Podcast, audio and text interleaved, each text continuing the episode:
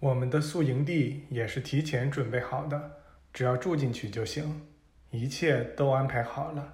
直到我们翻越了那个山口，下到贾马努楚河谷中，追上了村民们的先遣队。他们执意要走这一趟，好让我们能安全穿过这片崎岖不平的山区。在那儿，他们与我们分了手，因为河谷中的路容易走。我自愿插入这一小段来描写他们付出的努力，好概括性的强调一下，在我们去拉萨的整个旅程中，从这些可爱单纯的人们那里得到的盛情款待。尽管很多旅行者喜欢谈论西藏当地人的粗鲁与凶残，但我们极少遇到那样的藏人。我们的旅行路线是沿贾马努楚河谷往下走。再沿着这条河的一个支流向上，到达唐基诺庄大航道，再沿着布拉马普特河向下，直到拉萨。有人在那儿等候我们。当我们看到那座城市时，觉得仿佛是在走进一座道教庄院。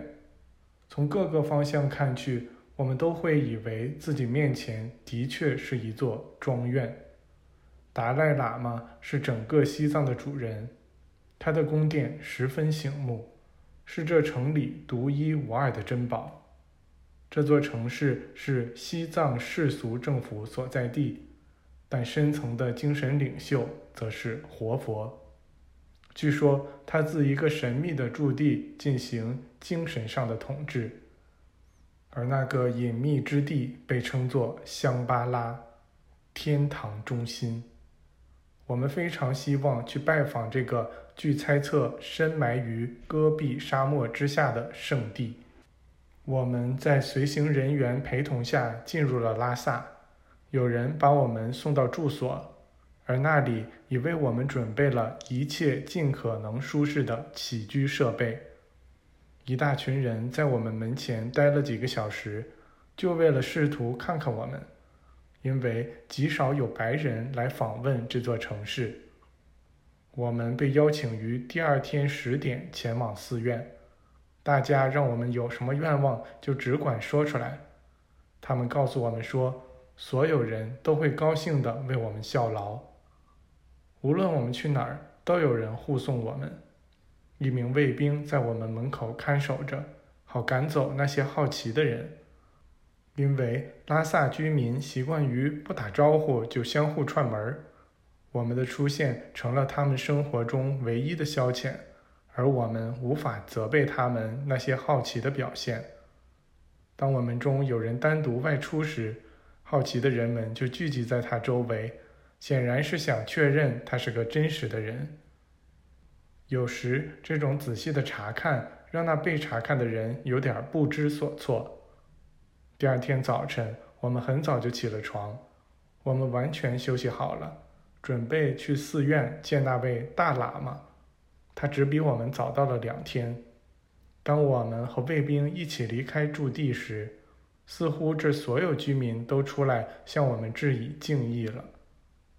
我们快到寺院时，大喇嘛出来迎接我们。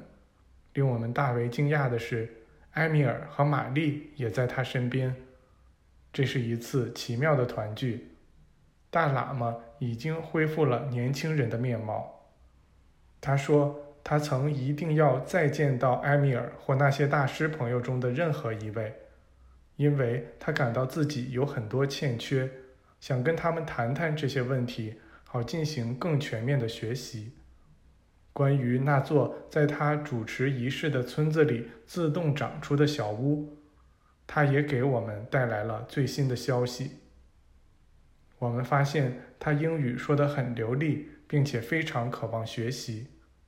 我们进入到那座喇嘛寺中，在那里舒服地坐了下来。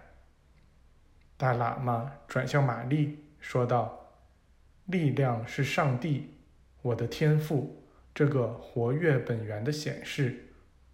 上帝的完美活动。”绝不会表现得太多或太少，上帝绝不会失效，也绝不会停止不动。上帝的本源始终在做着建设性的工作。我要求自己表现得与那上帝的活跃本源完全和谐一致，并且只与他和谐一致。